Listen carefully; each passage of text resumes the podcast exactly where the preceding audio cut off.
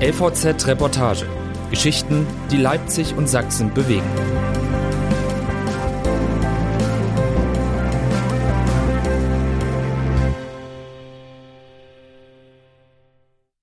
Vom Ende eines Traumes von Josa Mania Schlegel.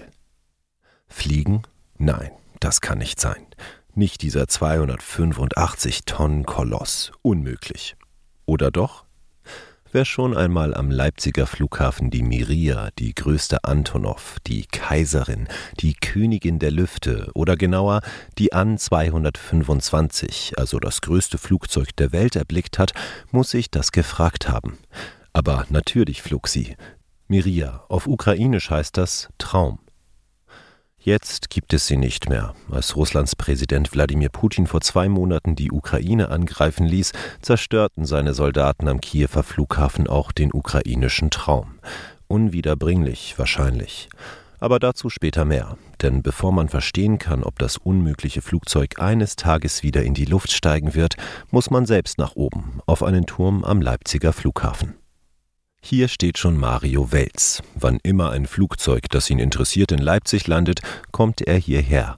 Er bleibt dann oft viele Stunden. Welz ist ein sogenannter Plane Spotter. Er ist Teil einer Community, die Flugzeuge beobachtet, fotografiert und mit Funkgeräten versucht, die Kommandos zwischen Tower und Piloten mitzuhören. Und am allerliebsten sah Welz der An 225 beim Landeanflug zu. Oder beim Tanken. Oder beim Herumstehen. Manchmal blieb ich 16 Stunden lang bei ihr, sagt er. Welz war dabei nicht der Einzige. Wenn sich die An 225 in Leipzig ankündigte, legten die Planespotter am Flughafen manchmal den Verkehr lahm. Welz nahm sich immer tagelang frei. Dann saß er hier von früh bis spät, fuhr mit dem Fahrrad am Flughafenzaun entlang und um sie herum. Manchmal hatte er Grillzeug dabei. Ab und zu legte er sich ins Gras, schaute sie von unten an, die leicht absinkenden Tragflächen mit den sechs Triebwerken, die Schnauze wie die eines Pelikans. Und sehen die Fenster des Cockpits nicht eigentlich wie traurige Augen aus? Der herrliche gelbblaue Lack am Flugzeugbauch. Antonov ist ein ukrainischer Staatskonzern.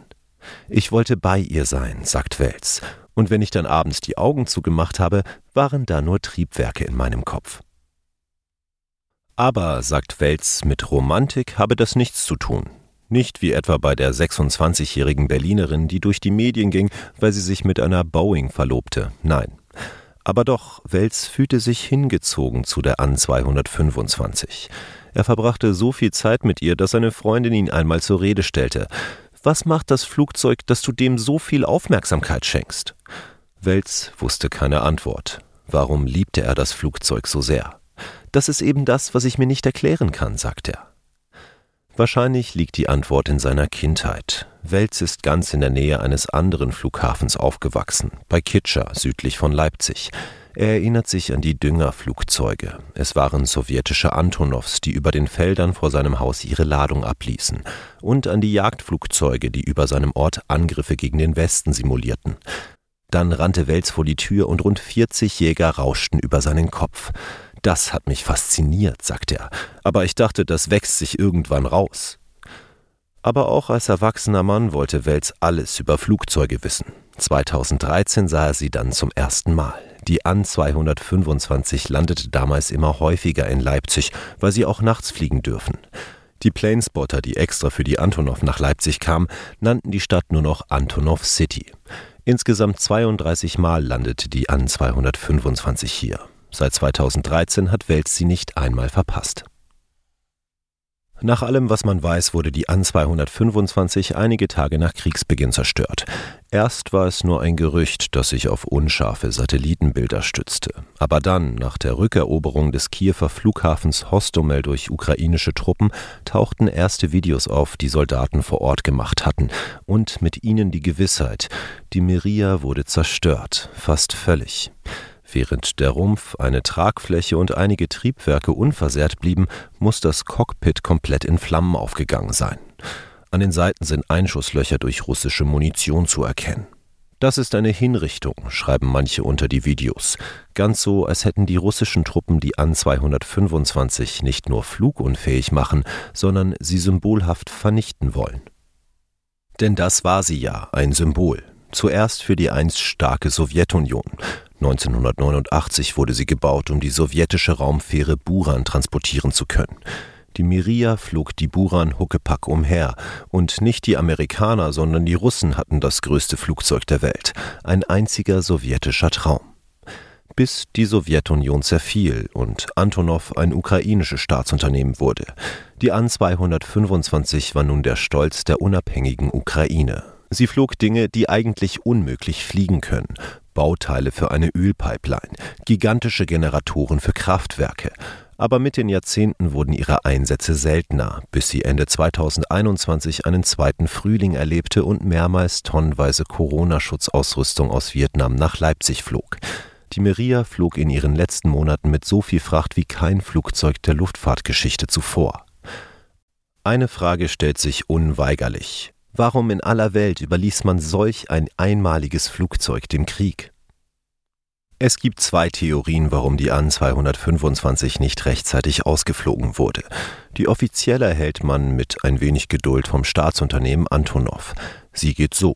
Man habe sich Anfang 2022 zusammengesetzt und diskutiert, wie man die Flugzeuge der Airline inklusive des weltgrößten in Sicherheit bringen könnte. Ein Standort stand schnell fest, Leipzig. Man habe den Flughafen kontaktiert. Leipzig sagte zu. Wir schätzen die Zusammenarbeit mit unseren deutschen Kollegen und ihre Unterstützung, sagt ein Antonov-Sprecher. Aber an der Antonov wurde gerade geschraubt. Ein rechtes Triebwerk musste in Nachtschichten neu angebracht werden.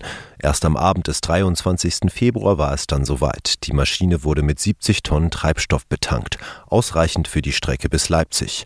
Der Flug nach Leipzig war für den nächsten Morgen geplant, bestätigt Antonov gegenüber LVZ. Doch am frühen Morgen, wenige Stunden vor dem geplanten Abflug, greift Russland mehrere Ziele in der Ukraine an. Auch am Flughafen Hostomel, dem Antonov-Flughafen, landen Putins Luftlandetruppen. Es kommt zu schweren Gefechten. Verschiedene Hangars gehen in Flammen auf. In den nächsten Tagen wird auch die An 225 zerstört. Also alles ein riesiges Pech? Es gibt einen Mann, der etwas anderes vermutet. Der glaubt, dass Antonov wohl wissend, dass der Krieg kommt, seine An 225 nicht rechtzeitig ausfliegen ließ.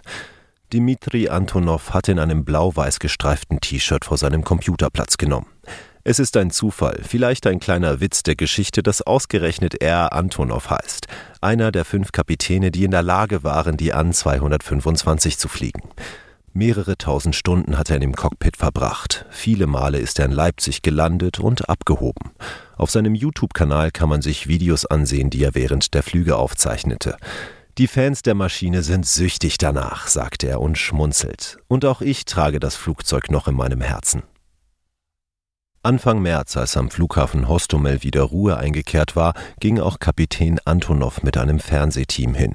Er selbst filmte auch. Es war ein verregneter Tag. Erst spät, ganz hinten im Nebel, tauchte in dem Video die zerstörte An 225 auf. Lass uns Miria ansehen, sagt er. Hallo, mein Flugzeug. Dann streichelt der Kapitän die zerstörte Tragfläche der Maschine. Dabei hört man ihn immer wieder seufzen und schluchzen. Antonov veröffentlichte noch ein weiteres Video. Diesmal ist er weniger sentimental. Stolz steht er in einem Antonov-T-Shirt vor der Kamera.